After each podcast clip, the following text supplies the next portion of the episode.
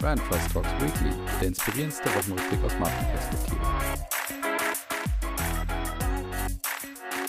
So, liebe Hörerinnen und Hörer, willkommen zurück zu Brand Trust Talks Weekly. Wir schreiben die KW44 und ihr seid wieder bei eurem Lieblings-Wochenrückblick aus Marketing und Markenperspektive. Und ich schulde euch sozusagen noch ein bisschen was, weil ich habe ja gesagt, The Land, also diese neue Kampagne für Baden-Württemberg, die werde ich nochmal in den Mittelpunkt rücken. Das mache ich natürlich auch. Ansonsten wird die heutige Episode präsentiert von Jung von Matt, kann man sagen, weil ich habe tatsächlich ziemlich viele Jung von Matt Sachen dabei. Aber nein, die werden natürlich, sind hier nicht Sponsor und die kriegen, wir kriegen auch kein Geld von denen, um Gottes Willen, von der Agentur im Leben nicht. Aber ich habe auf jeden Fall deswegen ein paar Sachen aus der Werbewelt wieder dabei. Ich habe einen Gewinner, einen Verlierer und auch ein Fundstück und zwei Ausblicke auf sozusagen zwei Fundstücke, die nächste Woche kommen. Warum die erst nächste Woche kommen, da komme ich dann später dazu. Jetzt würde ich aber sagen, los geht's. Die Marketing-Themen der Woche. Und wir beginnen, wie gesagt, mit The Land, also dieser neuen Image-Kampagne für das Land Baden-Württemberg die ja von Jung von Matt eben entwickelt wurde und praktisch als eine Guerilla-Marketing-Kampagne die ganze letzte Woche lief mit dem Höhepunkt am Freitag, wo eben das Ganze dann eingeordnet wurde. Warum wurde diese ganze Kampagne eigentlich gelauncht? Warum gab es an unterschiedlichsten Ecken eben immer wieder diese ganzen Aufschriften mit The Land oder Willkommen in the Land und so weiter? Und ich habe mal einfach grundsätzlich noch mal so ein bisschen das mitgebracht, was sich jetzt in den letzten in der letzten Woche getan hat seit letzten Freitag. Und grundsätzlich war eben das Launch-Event am Freitag und das war aus meiner Sicht eher noch mal kosmetisch und eher noch mal offiziell eben der Startschutz beziehungsweise die Einordnung und die Erklärung, warum hat man das denn gemacht.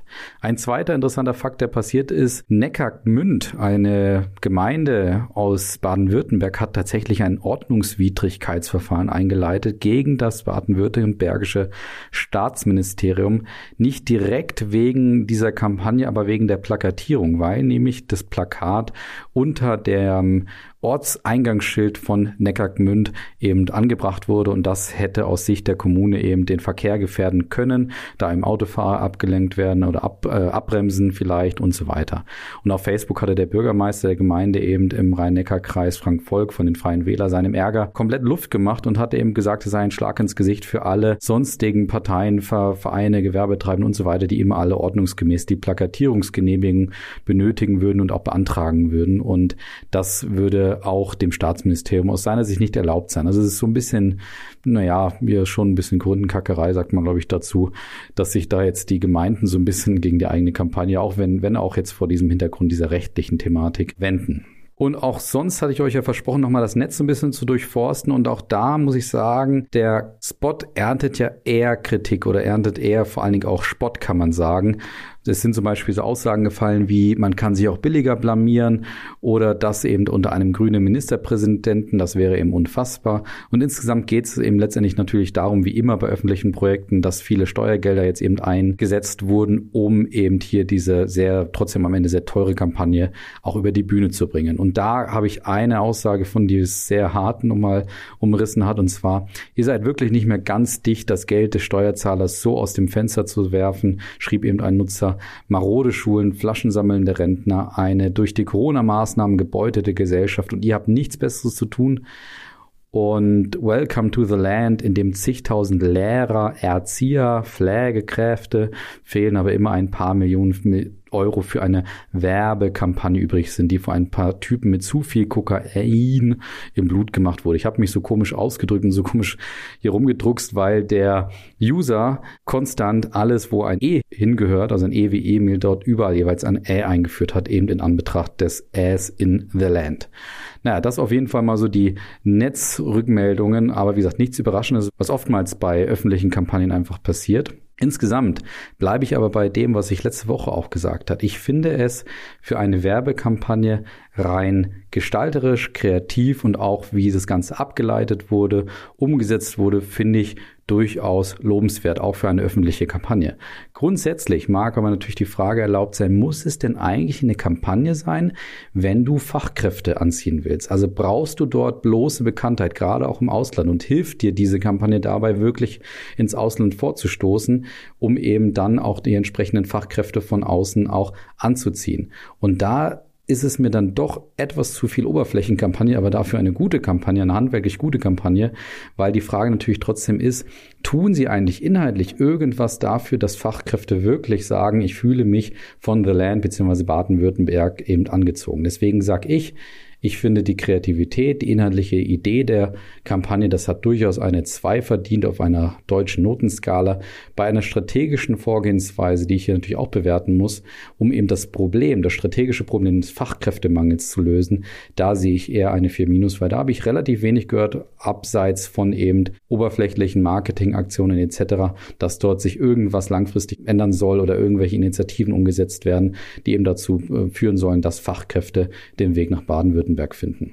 Ja, so viel zu meiner Einordnung von The Land. Damit ist das Ding vielleicht auch abgeschlossen, aber naja, ich glaube, das kommt bestimmt irgendwann nochmal hier wieder. Und von The Land kommen wir zu einem sozusagen Mitstreiter oder einem Hauptakteur in The Land beziehungsweise in Baden-Württemberg. Immerhin, ich bin ziemlich kon konstant dabei, das hier wirklich zu nutzen. Und zwar geht es um Bosch. Die haben auch vor Jahren, nämlich vor knapp drei Jahren mit Jung von Matt, die Kampagne Hashtag Like Bosch gestartet und damit eben einen echten Erfolgsauftritt hingesetzt, weil dieses Like Bosch ist da tatsächlich so ein bisschen zum geflügelten Wort geworden in Anlehnung ja an das Thema Like a Boss. Und jetzt geht das Duo eben Jung von Matt als auch Bosch noch weiter und sie setzen dieses Hashtag Like a Bosch eben jetzt vor allen Dingen auch international als Employer Branding Strategie und Employer Branding Claim um, um eben gerade auch Software- und IT-Talente für den Job bei Bosch zu begeistern. Das erklärte Ziel sei es eben die Steigerung von Bekanntheit als auch die Consideration von Bosch als Arbeitgebermarke im Softwarebereich eben zu erhöhen. Und dazu nutzen sie natürlich unterschiedliche Möglichkeiten, Bewegtbild, Snippets, Social Media Posts, alles, was so dazugehört, wie man eben heutzutage Kampagnen umsetzt. Und was ich daran einfach so spannend finde und was ich sehr, sehr gut finde, muss ich sagen, ist, gemeinhin ist es eben so, dass oftmals Unternehmen zwischen der Markenstrategie und dem Employer Branding unterscheiden. Das heißt, es gibt eine Markenstrategie und dann sagt jemand, wir müssen jetzt irgendwie noch künstlich zusätzlich eine Employer Brand aufbauen oder sogar entwickeln. Aber oftmals ist ja die Employer Brand schon da. Da kann man gar nicht mehr groß künstlich oben etwas draufsetzen, sondern man sollte sich immer lieber die Frage stellen, was bedeutet denn meine Markenstrategie eigentlich für die Gewinnung von Fachkräften auf dem Arbeitgebermarkt? Und die Kampagne Like a Bosch, die lädt aus meiner Sicht förmlich dazu ein, diese Idee natürlich jetzt nun auch für das Gewinnen von Fachkräften einzusetzen, nämlich indem man natürlich die Frage stellt, was heißt eigentlich Like a Bosch intern? Und da finde ich super, dass Jung von Matt und Bosch das sehr konsequent weiter umsetzen und jetzt nicht zusätzlich irgendwie parallel noch einen weiteren Prozess am Laufen haben, der wiederum das Unternehmen und die Mitarbeitenden herausfordert, dann irgendwie zwei Themen zu spielen und zwei Themen auch zu vermitteln oder auch das Marketing dort herausfordern. Deswegen finde ich es dann völlig richtigen Ansatz, eben diese erfolgreiche Like Bosch-Kampagne eben auch auf dem Arbeitgebermarkt umzusetzen mit dem Ziel, eben Fachkräfte zu gewinnen. Und beim dritten Punkt, da erinnere ich auch an etwas, was ich schon vor ein paar Wochen hier mal zu Gast hatte, nämlich Ricola. Und da muss ich natürlich sagen, Ricola. Und ich muss natürlich fragen, wer hat's erfunden? Weil das war natürlich der legendäre Slogan, der ebenfalls von Jung von Matt, ja, vielen Dank, ihr könnt euch bei mir gerne bedanken für diese kostenlose Werbung von mir, dass Jung von Matt und Ricola eben in den 90er Jahren ja Werbegeschichte damit geschrieben haben, kann man durchaus sagen. Und jetzt war Jung von Matt da mal eine Zeit lang abstinent, hat sich aber das Schweizer Mandat wieder zurückgeholt in dem Pitch und hat jetzt die Verantwortung für die gesamte Kommunikation im europäischen Raum. Und jetzt haben sie eben die Comeback-Kampagne sozusagen hingelegt und dort setzen sie wieder sehr stark auf das Thema Humor, so ähnlich wie damals mit den Finnen in der Sauna und so weiter, wenn ihr euch vielleicht erinnert. Diesmal ist aber im Fokus ein Murmeltier. Und zwar geht das Ganze so, dass eben es immer darum geht, dass irgendwie einem urban, einer urbanen Konsumschaft, Konsumentenschaft eben irgendwie gesagt wird, ja, du kannst hier halt ein Stück Rasen mit Kräutern zum Beispiel kaufen, dann gibt es praktisch einen harten Cut und dann sieht man dieses Murmeltier auf einer Schaukel, die das dann praktisch dir sagt, naja, du kannst aber auch einfach gerne Ricola zu dir nehmen, wenn du eben wirklich Kräuter und Frische und so weiter haben kannst. Und ich finde, das Tolle an dieser Kampagne ist eben, dass dahinter eine klare strategische Idee auch hängt, die jetzt kreativ von Jung von Matt eben gut zum Ausdruck gebracht wird.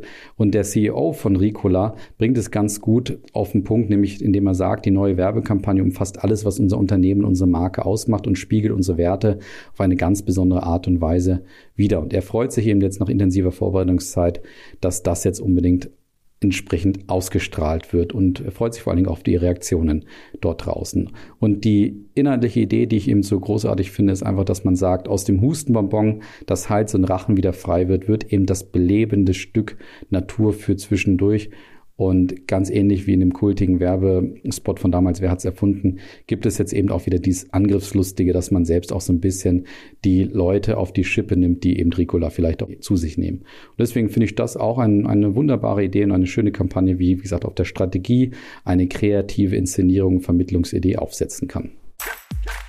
Jetzt ist aber, glaube ich, auch mal gut mit Jung von Matt. Gott, wie oft habe ich die hier schon genannt heute? Naja, äh, sei es drum. Der Gewinner der Woche. Ich komme zum Gewinner und der Gewinner ist diese Woche Spotify. Die sind ja bekanntermaßen jetzt unheimlich stark auf das Thema Podcast fokussiert und haben ja dann eine echte Podcast-Offensive gestartet. Und ich habe sie bereits einmal im letzten Quartal zum Gewinner gemacht und ich mache sie wieder zum Gewinner, weil sich diese Podcast-Offensive und diese klare strategische Fokussierung auf dieses Thema eben nach wie vor bei Spotify auszahlt. Sie haben nämlich erhöhte Werbeerlöse eben generieren können im Jahresvergleich um eben 75 Prozent auf 323 Millionen Euro und der gesamte Spotify-Anteil an diesem Geschäft stieg eben von gut 9 auf 13 Prozent, also der Anteil von Podcast. Insgesamt wuchs auch der Konzernumsatz natürlich in der Folge eben um 27 Prozent auf 2,5 Milliarden Dollar und der Erlös pro Abokunde, auch eine spannende Zahl natürlich, legte auch ebenfalls um 4 Prozent auf 4,34 Euro zu. Hinzu kam natürlich jetzt auch fast schon folgerichtig ein Quartalsgewinn von knapp nur in Anführungsstrichen zwei Millionen Euro, aber da stand im letzten Jahr um die gleiche Zeit noch ein Verlust von gnadenlosen 101 Millionen Euro. Von daher ein deutliches Plus und viele Zugewinne in vielen Bereichen. Von daher Spotify eben aufgrund dieser klaren Fokussierung auf das Thema Podcast im Gewinner, weil sich das ganz offensichtlich bei Ihnen auch zahlentechnisch auszahlt.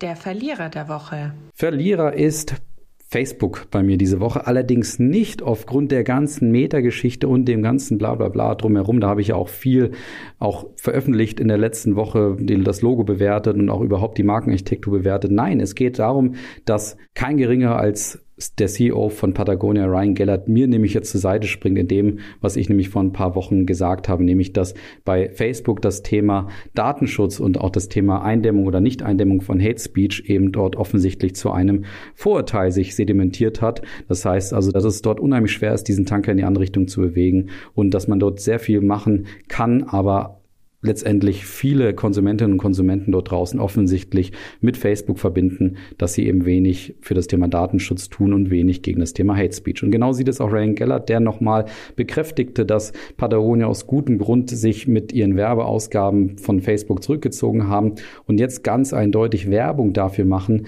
dass mehr andere Unternehmen und Organisationen dem Beispiel von Patagonia eben nachfolgen. Und Ryan Gellert sagte eben dazu, die internen Facebook-Dokumente, die in den letzten Wochen veröffentlicht wurden, haben nochmals ganz deutlich gemacht, dass das Unternehmen den irreparablen Schaden kennt, den sein Mangel an Verantwortlichkeit seinen drei Milliarden Nutzern zufügt.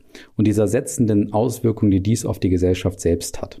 Die Facebook-Führungskräfte wissen, welche Schritte sie unternehmen können, um diesen Schaden zu mindern, dennoch haben sie wiederholt eine Reformation versäumt. In der Folge eben ermutige man, dass andere Unternehmen sich dem anschließen und Facebook drängen sollten, den Menschen und dem Planeten Vorrang vor dem Profit zu geben. Und deswegen Facebook bei mir Verlierer, weil jetzt eindeutig jetzt dieses, was ich letztes Mal als, dass das Kind schon in den Brunnen gefallen sei, genannt habe, dass das jetzt eben auch immer mehr auch zutage tritt und wie gesagt, prominente CEOs mir dort zur Seite springen. Das Fundstück der Woche. Und dann komme ich zu dem einen Fundstück und verspreche euch schon zwei spannende Fundstücke für nächste Woche, weil nächste Woche geht's los mit den Weihnachtsspots. Es ist so ein bisschen wie der Lebkuchen und die Dominosteine und alles Mögliche, was irgendwie zu früh dasteht und Weihnachtsmänner und so weiter, dass ich jetzt schon mit den Weihnachtsspots anfange. Anfang November, deswegen habe ich gesagt, das mache ich nächste Woche. Aber jetzt komme ich zu einem Fundstück diese Woche und das ist ein Fundstück, das mal wieder von Lidl kommt, die es wirklich exzellent verstehen, auf aktuelle Nährböden auch einzusteigen und diese auch zu nutzen. Diesmal ist es der Nährboden von dem Netflix-Klassiker und dem erfolgreichsten, der erfolgreichsten Serie aller Zeiten auf Netflix, nämlich Squid Game. Und Lidl nutzt das Thema Squid Game, um eben ihre vegetarische bzw. vegane Linie Vemondo nochmals zu verstärken in der Kommunikation. Und das machen sie natürlich wieder mit keinem geringeren als dem Gladiator Ralf Möller. Und folgendes Szenario könnt ihr euch vorstellen, es ist so, dass ein, ein Paar den Abend eben ausklingen lässt. Die Frau brät ein paar saftige Burger und dann gibt sie ihrem Mann dieses, diesen Burger eben und verrät ihm, dass es sich um vegane Burger von Vemondo handelt. Und dann beginnt der Albtraum, denn das eigentlich auf Vimondo gemünzte Versprechen, du kannst alles haben, bedeutet in diesem Fall zum Beispiel auch, dass die Frau gar nicht seine Frau ist, sondern Ralf Möller und dass er in Wirklichkeit gar nicht auf der Couch sitzt, sondern im Gym und das Vegan Game trainiert, beziehungsweise dieses Vegan Game sich dann als das Squid Game sozusagen herausstellt.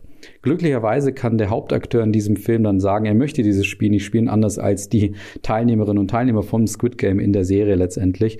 Aber als er dann wieder zurück auf der heimischen Fernsehcouch landet, ist es trotzdem schlecht, weil seine Frau bleibt dann doch Ralf Möller. Und dann endet der ganze Spot eben damit, tja, du kannst nicht alles haben. Und warum das bei mir ein Fundstück ist, einerseits natürlich wegen der schönen humoristischen Inszenierung, auch mit Unterstützung von Ralf Möller. Das finde ich passt echt immer sehr, sehr gut. Und vor allen Dingen eben, wie gesagt, dass Lidl hier einmal mehr